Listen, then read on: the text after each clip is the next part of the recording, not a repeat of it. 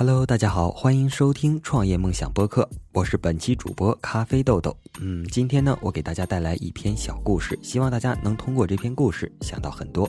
好了，我们废话不多说，开始本期的节目吧。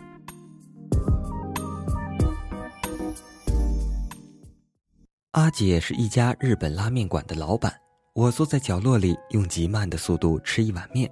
直到全店打烊，阿姐看着我磨磨蹭蹭不肯起来的样子，走过来问道：“怎么了？没钱付账啊？你这里请人吗？”我犹豫了一下，说道：“洗碗、端盘子，什么都行。”她打量着我问：“除了这个，你还会干什么？”“弹钢琴，我都能弹李斯特的《弹簧》呢。”阿姐一听就笑了：“什么励志特呀？还妃子笑呢？小孩挺有意思的，明个就来上班吧。”我没想过会这样顺利，阿姐连年龄都没有问，就让我在她店里住了下来。她答应包吃住和一个月五百块钱的工资。那一年我十七岁，没有人愿意雇佣我，我口袋里只剩下一百九十二块钱，已经在火车站的候车大厅睡了四天。我想这也算是江湖了吧？闯江湖的人不能怕苦，不能想家。可是闭上眼睛，我总会想起一些零碎杂乱的片段。我六岁开始学琴，十四岁的时候就可以弹出大半个弹簧，那是李斯特最出名的作品，被誉为世界上最难的钢琴曲。这多少让我有点沾沾自喜。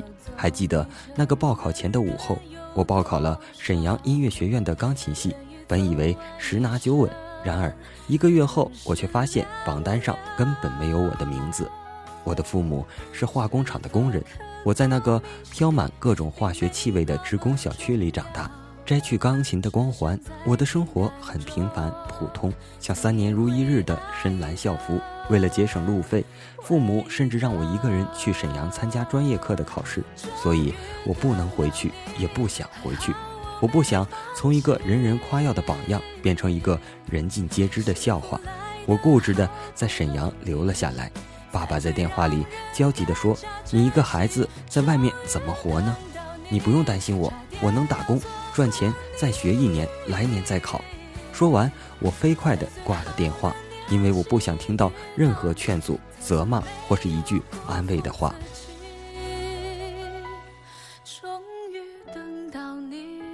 一百九十二块钱可以做什么呢？找沈音的钢琴教授还不够上一堂课。我只能用它来租附近的琴房，拼命的练琴。第一个月的工资，我准备拿去参加东大的高考补习班。我信心满满的把自己安排成了变形金刚，只是赶课的路上变不成汽车罢了。我在拉面馆里负责收碗，而阿姐对我格外严厉。当然，阿姐也有对我和善的时候。每次吃饭，她总会叫我和她同桌，因为她的桌子上总会多出几样小菜，叉烧或是煎饺。十一月，沈阳冷得很快，天空被冻得冰冷干净。我开始渐渐适应这座充满工业味道的城市。打回家的电话总是说着喜笑颜开，好像店里常住着圣诞老人。但我并不是真的那么快乐。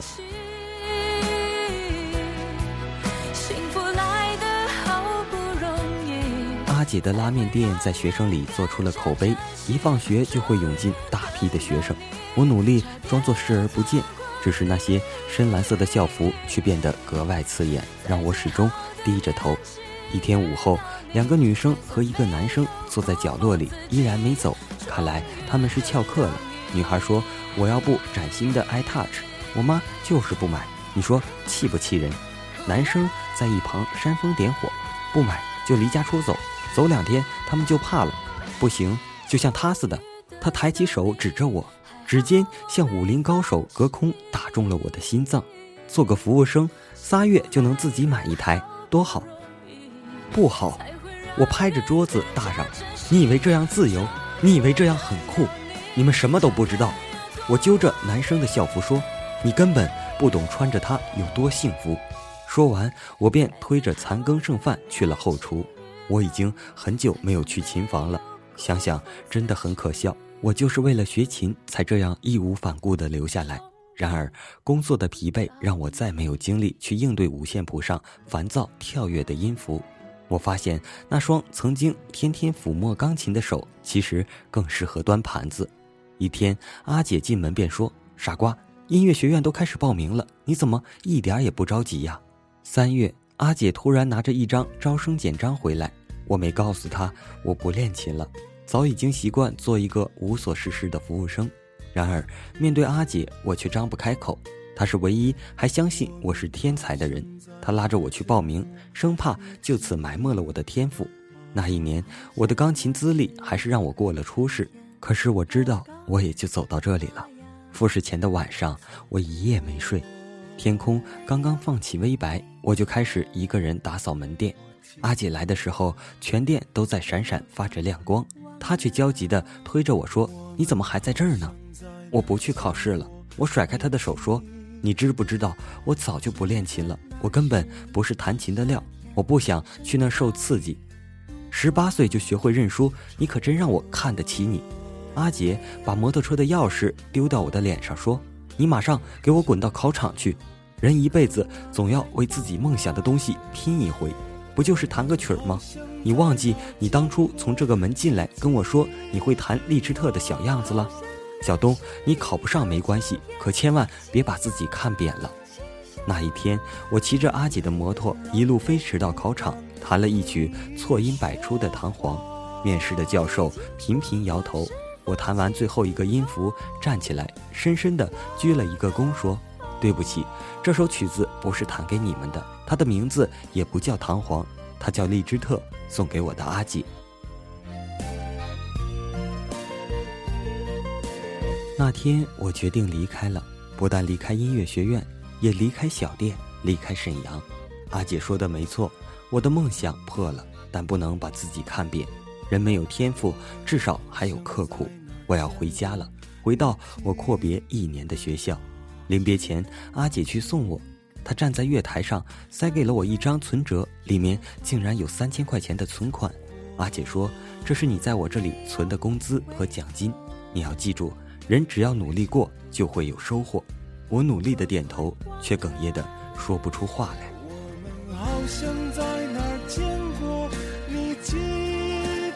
人的一生有时就是这样，会在某一段旅程中遇到一位素未平生的人，我们甚至都不能称之为朋友。然而，他的一句话或是某个行为，却会提点我们走出人生的低潮和迷茫。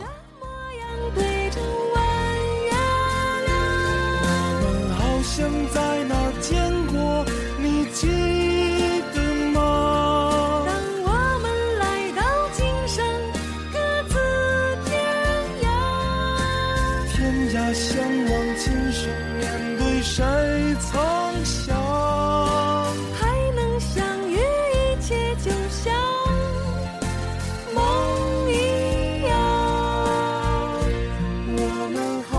在哪儿见过。